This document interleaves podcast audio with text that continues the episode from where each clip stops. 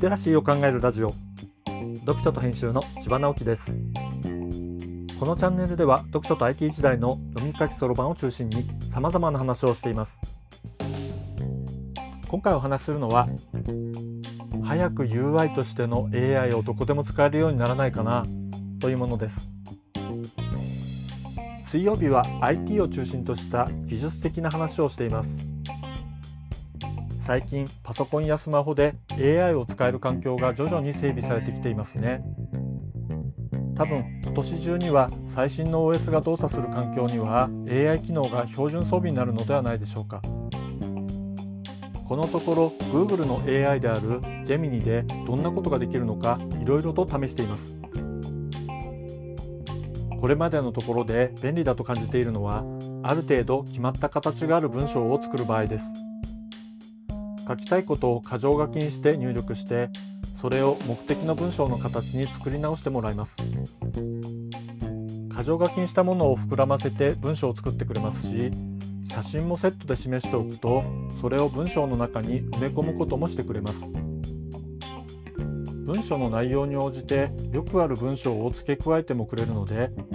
自分がゼロから書き始めるよりも整った文章になりますし生成された文章から着想を得て内容を付け加えるのもそれまで作った形式に合わせた文章を生成してくれて文章の一貫性を保つことができますある程度整ったら Google ドキュメントに出力してどうしても手入力したい部分を付け加えて文章を完成させるのです。さらにその文章に関するメールを出すとしたら続けて案内用のメールを作ってもらえば文書の内容をうまくダイジェストしたメール文を作ってくれますその時にメールを送る相手の属性を伝えるとメールの内容をカジュアルにもフォーマルにも作り変えてくれてそれを Gmail にエクスポートすればちょっとした手直しと宛先指定をするだけでメールを送ることができてしまいます。これだけでも随分便利ですがさほど遠くない未来には文章を作ったところで誰々さん宛てのメールを作ってと言ってメールの内容を作ってもらって確認後にメールを送ってと言えば送信してくれるようになるでしょう。そのためには AI がアプリケーションの機能を実行できるようにする必要があります。